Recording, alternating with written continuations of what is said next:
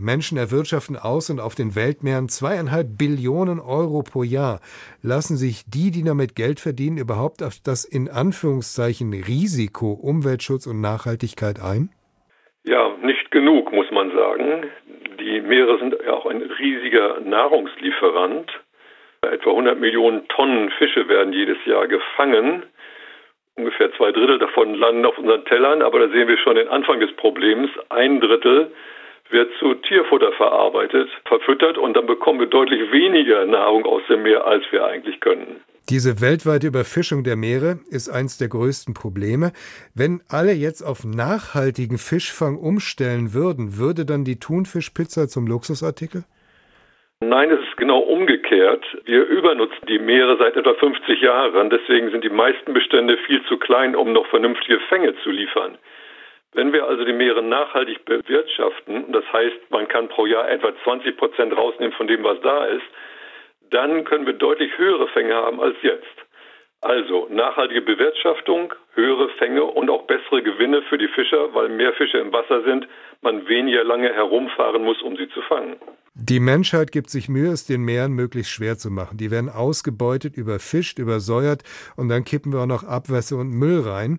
Der Klimawandel heizt das Wasser auf und lässt den Meeresspiegel ansteigen. Ist da überhaupt noch was zu retten? Naja, von all den Problemen, die die Meere haben, ist tatsächlich die Überfischung das, das wir am leichtesten lösen können. Überfischung funktioniert nur, weil sie Subventionen bekommt. Mit anderen Worten, der Wert der Fische, die gefangen werden, ist geringer als die Kosten, da rauszufahren und mit sehr viel Spritverbrauch Riesennetze durchs Wasser oder über den Meeresboden zu ziehen. Also, es würde am schnellsten gehen. Fischbestände erholen sich sehr schnell. In vier bis fünf Jahren können die wieder gesund und groß sein und größere Fänge liefern. Aber wir müssen es endlich tun und ein einfacher Weg dafür ist, Subventionen zu streichen. Korallenriffe finden auch in der Regel im Meer statt. Die könnten bis 2050 komplett zerstört sein, sagen manche Experten, obwohl sie auch wirtschaftlich bedeutend sind als Touristenattraktion und als Nährstoffquelle für andere Lebewesen im Meer. Wie können denn diese Korallenriffe künftig besser geschützt werden?